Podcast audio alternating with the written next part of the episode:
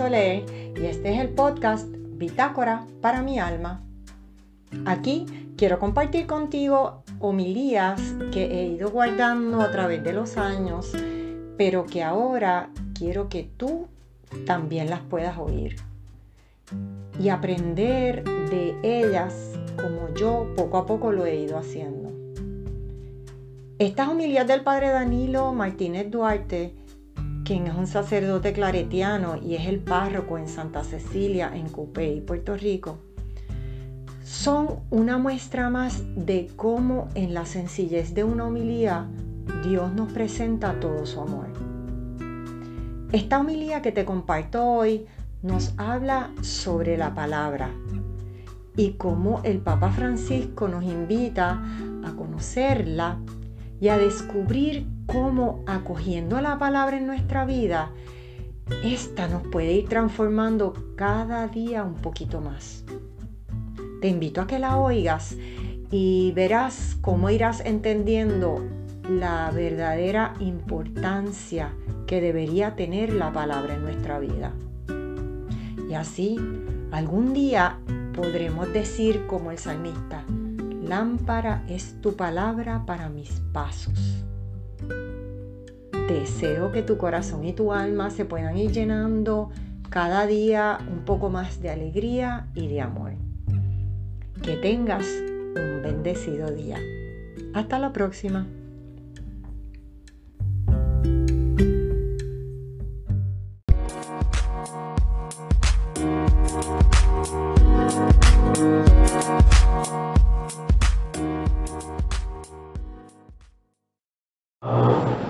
Capítulo 14 del Evangelio de San Juan, los versículos del 22 al 26.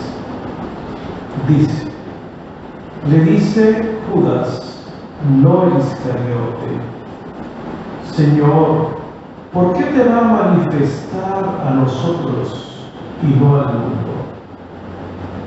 Jesús le contestó, si alguien me ama, cumplirá mi palabra. Mi Padre lo amará y vendremos a Él y habitaremos en Él. Quien no me ama, no cumple mis palabras.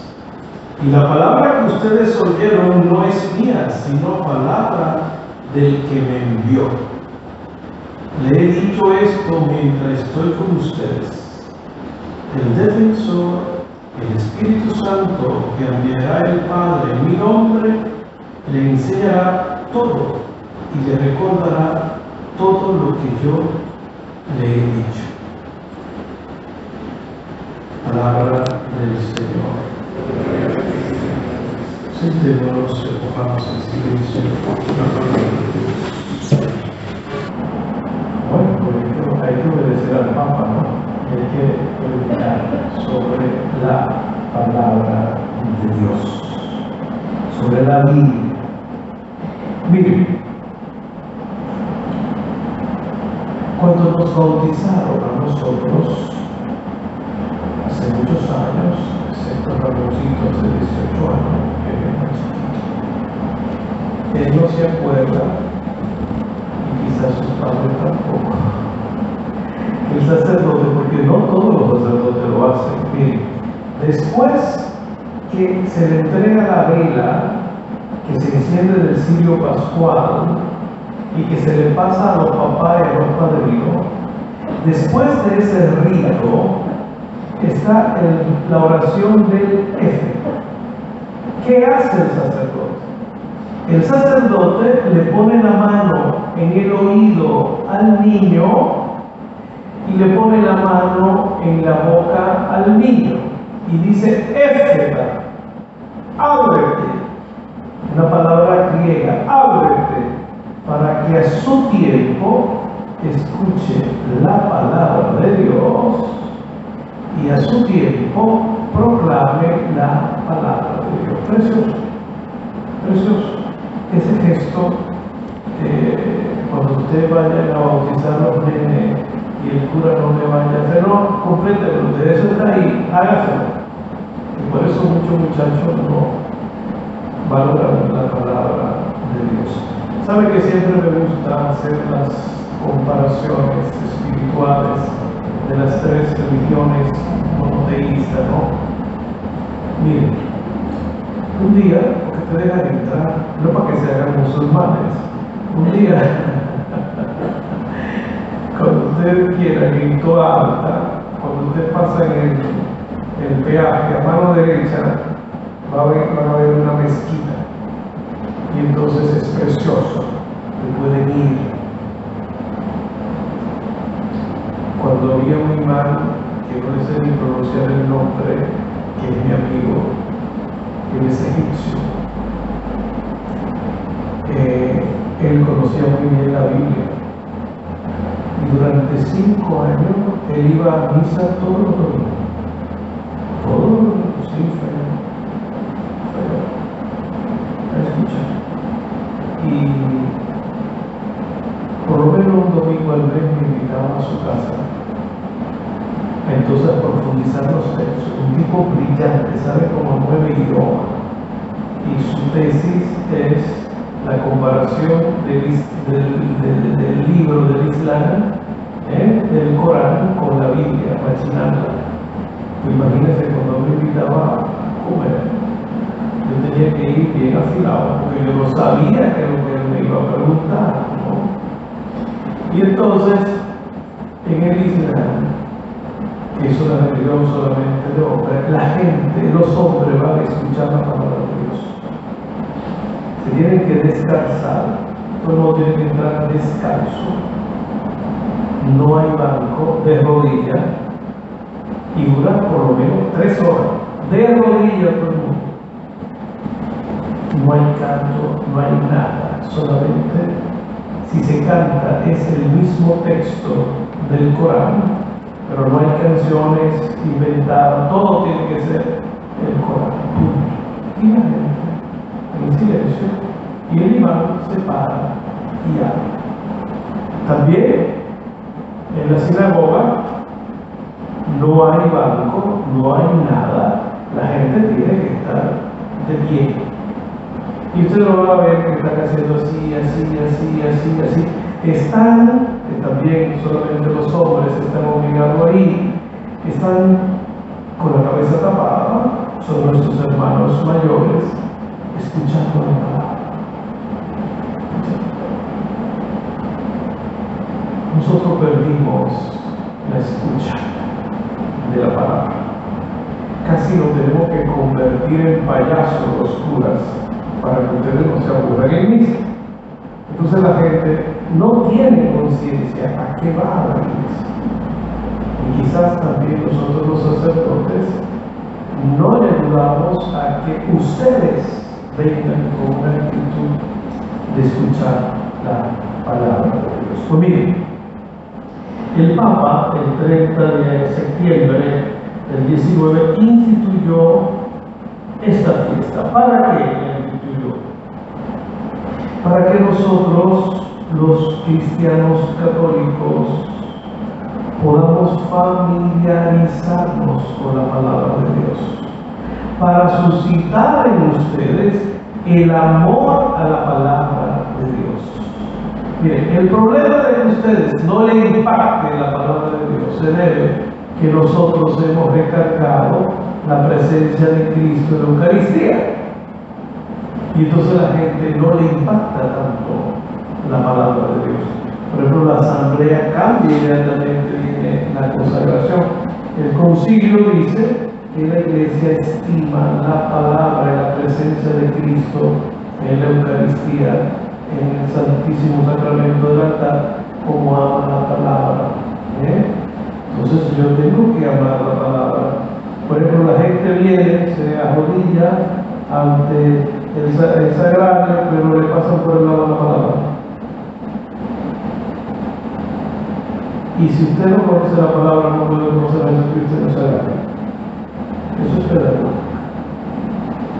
Y entonces el Papa quiere, con este día, que el pueblo descubra la misión y la función de la palabra en la vida de la El Papa desea que ustedes, tanto como los sacerdotes, porque un ciego no puede guiar a otro ciego, ustedes saquen tiempo para meditar la palabra de Dios. ¿Por qué no sacamos tiempo para leer la Biblia? Bueno, quizás por la falta de fe, quizás tenemos fe, pero no hay una prioridad en nuestra vida espiritual, quizás porque tenemos muchas distracciones, el celular, eh, eh, eh, la televisión, caprichos, no nos gusta sentarnos, no nos gusta leer, no nos gusta hacer silencio. Y van a ver que el texto va a decir que la palabra, amar la palabra, es amar al mismo Cristo, es cuestión de amor. El día, este fin de semana, yo voy a hacer algo un poquito muy y es dejar hablar el texto. Yo no voy a interpretar la palabra. Se leyeron tres lecturas y lo que yo voy a hacer es organizarla, la organicé, lo mismo que se leyó, para que la palabra nos diga cómo usted tiene que acercarse a la palabra de Dios. Entonces va a tener dos partes. La primera parte es nuestra actitud ante la palabra de Dios. Tu actitud y después los frutos de la palabra de Dios en tu vida, para que nos vayamos de aquí con un propósito. ¿eh? Que la palabra de Dios tenga un lugar preponderante en nuestras vidas. Sin más. La primera lectura está tomada del libro de Josué y yo voy a pasar por la primera lectura, por el Salmo, por la segunda y por el Evangelio. La primera actitud inspirada en Josué 1.17 dice que tenemos que tener cuidado de cumplir la palabra de Dios. Que tenemos que cumplirla. Y el apóstol Santiago va a decir que no nos conformemos con escuchar la palabra de Dios, que tenemos que llevarla a la práctica. Ese es el versículo 7. Y dice, Dios a través de Josué 1.7 que no debemos apartar la palabra de nuestra boca. Que no debemos apartar la palabra de nuestra boca. Y va a decir Pablo, más palabras no salgan de tu boca. Porque no es con la misma palabra la boca que tú alabas al Señor, tú digas cosas que no son propias eh, hay que enjuagarse la boca. Eh, por eso, porque no, dice, no de, de tu boca la palabra de Dios. Y en el versículo 8 va a decir que debemos meditar la palabra de Dios día y noche. Día y noche. Yo le quiero decir a ustedes, miren, Eso es la liturgia de las horas. Son seis horas al día. Empezamos como en la madrugada, deberíamos empezar. A esto está obligado todo el mundo. Pero en la Edad Media, lo que los condes y los príncipes, los ricos, se quejaron que no tenían tiempo para rezar. Miren, nosotros tenemos las mismas horas que rezan los judíos las mismas horas que rezan los musulmanes. La misma, el oficio de lectura, que son tres salmos con una lectura y una meditación, puede ser de un santo. Esa, los monjes empiezan a, a las 2 de la mañana. Después, antes de que salga el sol, por ahí, los laudes. Después, la hora de tercia después la sexta, después eh, la hora de nona, después las tres, las tercias, después las vísperas, después la completa. Es decir, el día entero. Los sacerdotes estamos obligando a eso, pero esto es el santo pueblo de Dios. Esas mismas horas, los judíos no rezan, aunque estén trabajando. Los musulmanes no rezan, aunque estén trabajando. Pero los católicos no lo hacen.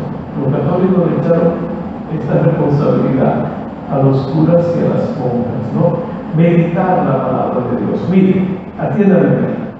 ¿Cómo usted puede tener los sentimientos de Cristo, los pensamientos de Cristo? ¿Cómo usted va a entrar en un proceso de conversión? ¿Cómo usted va a saber lo que tiene que hacer y no tiene que hacer si no conoce la palabra de Dios? ¿Cómo usted va a hacer un examen de conciencia si no conoce la palabra de Dios? Entonces el problema de nuestra ignorancia es el desconocimiento de la palabra de Dios. Y decía San Jerónimo, el traductor de la Biblia, que desconocer la palabra de Dios es desconocer a Jesucristo. Si usted desconoce la palabra de Dios, no conoce a Jesucristo. Dice el texto, dice el Salmo, paso al Salmo 119, el versículo 17, dice que hay que amar la palabra. Y vuelve a decir el Salmo 119, versículo 97, que debemos meditarla. Y para meditar la palabra de Dios, primeramente, tenemos que reservar un tiempo para el dueño del tiempo. Y un tiempo propicio. Mire, eh, me contaba el padre Bonplan, imagínate el frío que hace en Canadá, el frío que hace en Canadá. Los los canadienses son muy pragmáticos. Dice que esa gente llega a misa 45 minutos antes y leen todos los textos, un silencio total. Y me dice, o para eso que la misa no puede durar más de 45 minutos, pero ella lleva 45 minutos ahí. ¿Eh? Entonces, para meditar la palabra de Dios, yo necesito sacar un tiempo. Y para sacar un tiempo tengo que echar a un lado otras cosas. Mire, la meditación de la palabra de Dios es cuestión de amor. Y además de eso, es sacrificio. sacrificio. Segundo, usted tiene que desear encontrarse con Dios. Y usted tiene que hacer silencio. Vivimos en un mundo que no hay silencio. La gente no quiere hacer silencio. Ustedes sabían que en Japón los niños antes de empezar las clases, los primeros tres años es ayudarme a hacer silencio. A los niños. Si los primeros tres años es educarlos para la meditación. Y los chicos también. Entonces, después que aprenden eso, entonces le enseñan las clases. Entonces la gente no quiere hacer silencio. La gente no aguanta estar en silencio. Y además, le digo una cosa, ¿usted sabe por qué no meditamos? Y va a salir por ahí. Porque cuando andamos mal y en pecado, no queremos escuchar a Dios. Fue lo que le pasó a Adán y Eva. ¿Qué le pasó a Adán y Eva? Que cuando fallaron, ¿qué hicieron? Se escondieron. No quieren escuchar a Dios.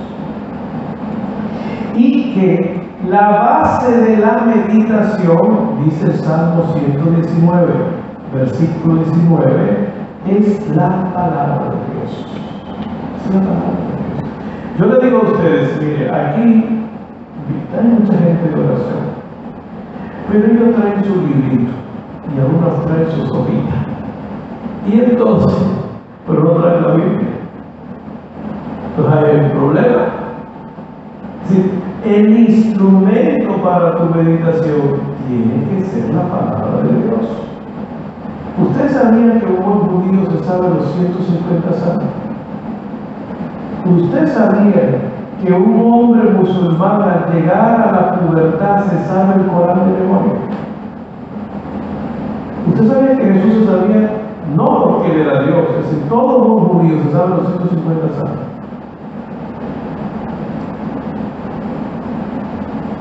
Y ojo, mamá en el judaísmo, quien enseña la palabra de mamá. Mamá, no están obligadas al rezo, pero son las que eh, traspasan la fe. Acuérdense que el judaísmo, por ejemplo, es por herencia, por la madre. Entonces, ¿quién le enseñó los 150 salmos a Jesús? Su madre. Pues Jesús fue hombre, su madre.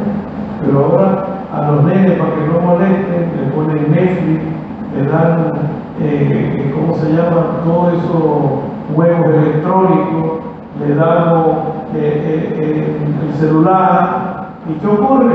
Que nuestros hijos crecen sin escuchar la palabra de Dios. Yo les dije a ustedes que el momento más importante para un judío es el Milpach, el día que el hijo puede leer solo la palabra de Dios. El Salmo 199, 119 que leímos hoy, dice que debemos guardar la palabra y obedecer la palabra en el versículo 100. Es decir, no es solamente que yo la conozca, la tengo que obedecer. Y va a decir el apóstol Santiago en el capítulo 1, dice, no se conformen con simplemente escuchar la palabra de Dios, que llevar a la práctica. Que llevar a la práctica. ¿Mm? Dice un buen consejo. El Salmo 119 dice en el versículo 101 que debemos cuidarnos de todo aquello que nos pueda apartar de guardar y obedecer la palabra de Dios. Es decir, que usted tiene que tomar conciencia, darse cuenta cuáles cosas a usted le están impidiendo guardar la palabra obedecer la palabra de Dios. Y ahí es un problema. Porque yo hacer un examen de conciencia. Hoy, por ejemplo, yo me fui a confesar cuando obedecer mis pecados. Entonces, pero voy a tener que cambiar. Si yo, yo escribo mis homilías en la madrugada, pero entonces después se me complica eh, el rezar esto, ¿no? Entonces, ¿qué, qué quedé con, mi confesor? En escribir la homilía la noche anterior para que cuando me levante a las 5 de la mañana, darle un baño, tomar café y Eso no es un sacrificio. Porque yo, yo quisiera leer otra cosa, quisiera hacer otra cosa, así que me tengo que sentar a ver a qué hora tengo que para yo poder sacar tiempo para la palabra de Dios. Entonces, dice él que ustedes, todos, debemos darnos cuenta que me está bien. Hay gente que la televisión se convierte en un obstáculo. Las novelas turcas, un obstáculo. El, el, ¿cómo se llama esto? Jugando pelota dura, un obstáculo. ¿Eh? Usted sabe, ayer escuché el jugando pelota dura, no sé, Mario, que es adicta a ese, programa, como a las 4 de la tarde. ¿Saben lo que pasó? Que ellos están investigando la gente que se ha puesto en 4 listas, en 5 listas para las vacunas. Y la gente chanchullera que se han vacunado antes de tiempo. Oye, en los programas están diciendo ahora que la gente manda el nombre y apellido de quien se, inyectó antes de tiempo para decirlo a la prensa. Yo espero que los feligreses Santa Cecilia no aparezcan en esa lista, porque miren que yo le he dicho, tengo la lengua seca diciéndolo a ustedes. Yo se lo hablé a ti, y entonces ya ayer en la prensa, ahí, entonces, la radio, las somos muy distraídos, la falta de disciplina, que decimos que vamos a hacer una cosa y después no hacemos otra. Entonces es su problema. Entonces, si la palabra de Dios, si Dios no tiene prioridad en su vida, usted no va a sacar tiempo para eso. Así eh, que revisen su vida, revisemos todo.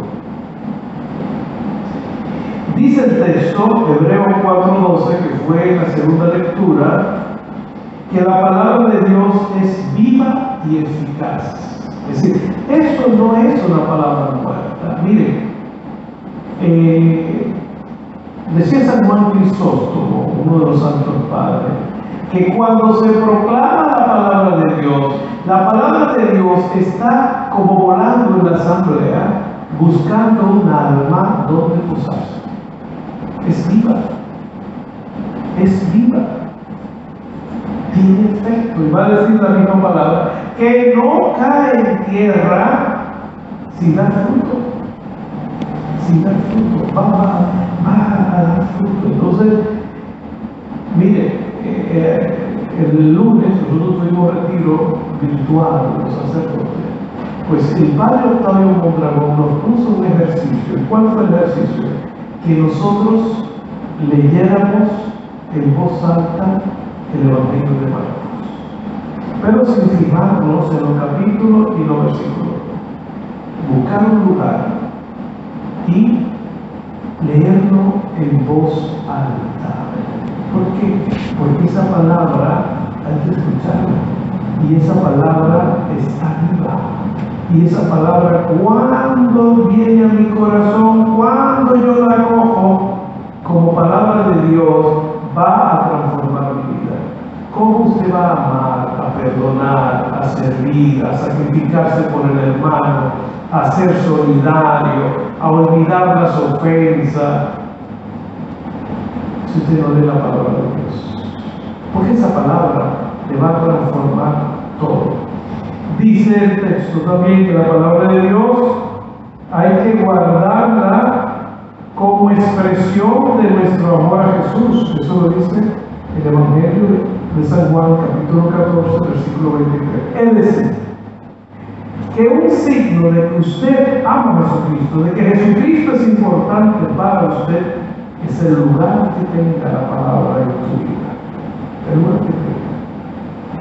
Y en el versículo 24 va a decir que debemos tener presente que el dueño de la palabra es el Padre. Versículo 24. Nadie puede, dice el Deuteronomio, que ni se le puede poner ni se le puede quitar a la palabra de Dios, porque el único responsable de esa palabra, el dueño, es Dios. Y eso lo leemos cada rato y se nos olvida. Cinco minutos y nos vamos. Miren, ¿cuál es el efecto de la palabra de Dios en tu vida? Cuando usted medita, cuando usted reza, cuando usted escucha la palabra de Dios, ¿qué va a pasar en tu vida? La primera lectura dice eh, libro de, de Josué, el libro de Josué, en el capítulo 1, versículo 7, dice que tendrá éxito en todos sus planes. ¿Cuál es tu fracaso y cuál es mi fracaso? Que cuando vamos a emprender una empresa, un negocio, ni se acerca la palabra de Dios. Yo le he comentado a ustedes que, yo le comenté a ustedes que un amigo mío fue a hacer negocio a Venezuela y estaban unos árabes también. Y entonces, él era musulmanes y entonces el imán estaba en otro hotel. Y los contratos que iban a firmar tenían que ir primero, antes de firmarlo, a donde el imán. A ver si coincidía, si había algo que no estuviera de acuerdo a la palabra de Dios, al Corán. Entonces, usted quiere tener éxito, llévese la palabra de Dios. Eso es lo que dice el texto. Y el mismo libro de Josué nos dice que la palabra de Dios nos ayuda a obrar conforme al querer de Dios, es el versículo 8. Es decir, yo quiero saber cómo tengo que actuar, tengo que conocer la palabra de Dios. Es muy difícil cuando ustedes vienen a hablar conmigo, hay un problema, y es que yo no soy psicólogo. Yo he, mi misión es confrontar tu conciencia, tu sentimiento y tu pensamiento con la palabra de Dios. ¿Y qué ocurre? Si la persona no conoce la palabra de Dios, algunas veces creen que lo que yo le digo son cosas exageradas, no lo dice la palabra. Si eso hay que darle la vuelta. Es decir, usted, usted peleó con su esposo, con su esposo, usted va a al psicólogo porque va a reír. No, la palabra dice que, que, lo perdone y que lo perdone 70 veces 7. O sea, eso es un problema. Entonces la misión mía es que, ay, que bien. No, no, no, no. Mira, ¿qué lo que? Y se acabó. El texto dice, en el mismo versículo 8, que la palabra de Dios nos trae suerte y éxito. Y el versículo, el, el Salmo 119, versículo 18 dice que la palabra de Dios nos hace sabio ¿Y qué es la sabiduría? Que usted, cuando tiene la palabra de Dios en su corazón y en su mente, sabe decir no a lo que tiene que decir no y sabe decir sí a lo que tiene que decir sí. Y usted va a saber discernir lo bueno y lo malo. Esa es la sabiduría. La sabiduría es obrar conforme al querer de Dios. Pero para eso tiene que dejar que la palabra tome control de su vida. El mismo Salmo 119, versículo 99, dice que la palabra de Dios nos hace prudente. ¿Nos hace qué? Prudente, nos hace modesto. Y usted no va a ser imprudente. Es decir, ¿cuántas veces nosotros decimos cosas que después nos arrepentimos? ¿Cuántas veces hacemos cosas que después nos arrepentimos? Actuamos imprudentemente. ¿Por qué? Por no tener la palabra de Dios presente. Y el versículo 100 del Salmo 119 dice que la palabra de Dios, miren qué cosa bonita, nos ayuda a pensar, a obrar bien, con buen juicio, con prudencia, con reflexión, con sensatez y con responsabilidad. Miren todos los frutos. Entonces, todos nosotros, empezando por el que le habla, cometemos estupideces, somos irreflexivos, somos imprudentes, no tenemos sensatez, no somos responsables, porque no conocemos la palabra de Dios. Porque no la conocemos. ¿Saben por qué? Porque uno de los frutos de la palabra de Dios es que pone orden en la vida de la gente.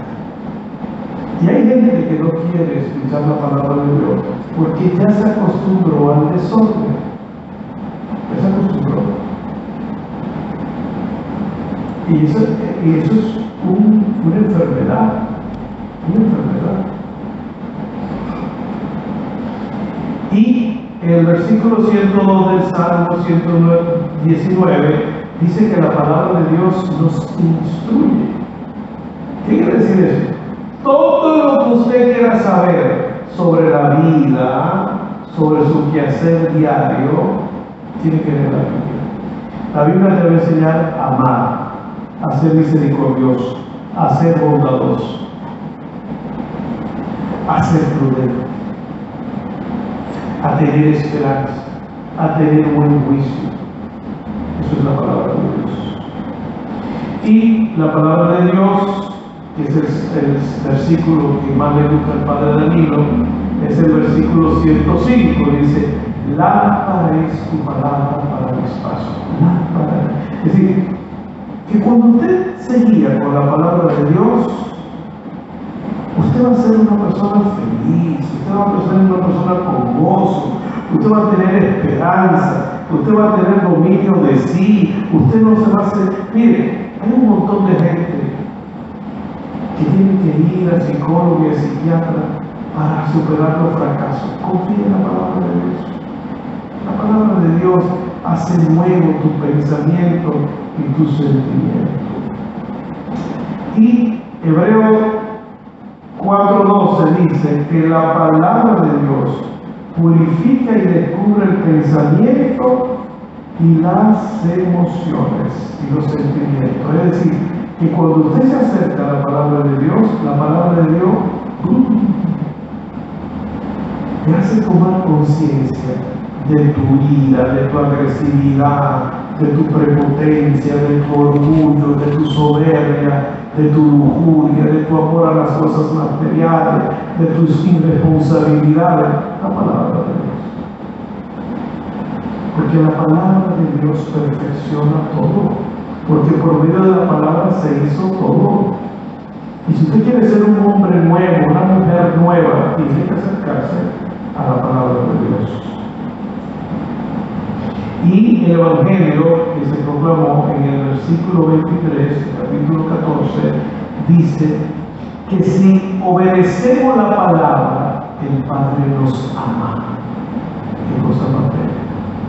Que si usted obedece la palabra, el Padre nos ama. Y que si usted obedece la palabra, el Padre y el Hijo morarán en ti será presente, dice Jesús, habitaremos en él. Y el versículo 24 dice que desobedecer la palabra es un signo del poco amor que le tenemos a Jesús. Del poco amor que le tenemos a Jesús. Y este versículo 26 del capítulo 14 es sumamente importante. Dice que el Espíritu Santo es el que nos enseñará la palabra y hará que usted la recuerde. Precioso. Es decir, que el Espíritu Santo, cada vez que usted quiera rezar, usted tiene que invocar al Espíritu Santo, porque es el Espíritu Santo que le dará sabiduría, le dará conocimiento. Y cuando usted en la calle y no sepa qué hacer, el Espíritu Santo lo iluminará y le recordará lo que Dios indica. ¿Ustedes recuerdan cuando éramos chiquitos? No sé si los muñequitos de ahora lo hacen, pero Ramón, cuando éramos chiquitos, los muñequitos había un diablito y había un angelito. Entonces él, le decía al diablito, haz la cosa, pero venía por aquí el, el angelito, no lo haga, no lo haga. Pues mire, el Espíritu Santo siempre, siempre, siempre le recordará la palabra de Dios. Pero usted recuerda de lo que tiene conocimiento. Para que el Espíritu Santo se lo recuerde, usted tiene antes que haber meditado, aceptado la palabra de Dios. Te pregunto, ¿dónde está tu Biblia? Don José, que viene a misa soy la que está detrás de ti, que es Padre José. Él nunca viene sin la vida. Siempre está su vida. Siempre la trae. ¿Cuánto anhelo que traen ustedes su vida? No se queden solamente con, con la Biblia, la Biblia. Mire, vengan temprano, traigan su Biblia, léanla. Vean que se van a ir de una manera diferente Voy a poner una penitencia para toda la familia. Y es la siguiente. Que se compren una Biblia, la ponen en una mesita a la salida de la puerta por donde sale la familia y no salga de su casa sin ponerle la mano a la palabra de Dios. Un segundo. Le pone la, mano a la palabra y le implora esa palabra ilumine sus pasos. Usted llega de la calle, va y le pone la mano a la palabra. Gracias. Y verán cómo en su vida brotará el amor, la paz, la tranquilidad, la fraternidad, el sosiego, el servicio, la capacidad de relacionarse, se apaciguará la agresividad, habrá un clima totalmente diferente. Tu hogar se convertirá en el paraíso. El paraíso es expresión de la palabra de Dios. Los conflictos que tenemos en nuestras casas, en el trabajo, es porque la palabra de Dios no está presente. Que Dios lo bendiga y ojalá que a partir de hoy ustedes amen la palabra de Dios. Ojalá que el que no tenga Biblia busque su Biblia. Ojalá que en cada habitación de la casa de ustedes haya una palabra de Dios que usted va, ahora que vamos a la cita médica o vamos por ahí, lleve, bueno, pues lea el celular, pero lea la palabra.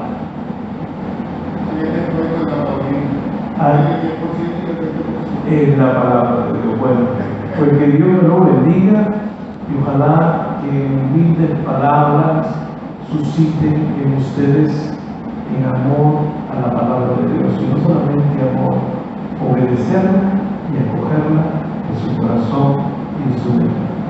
Verán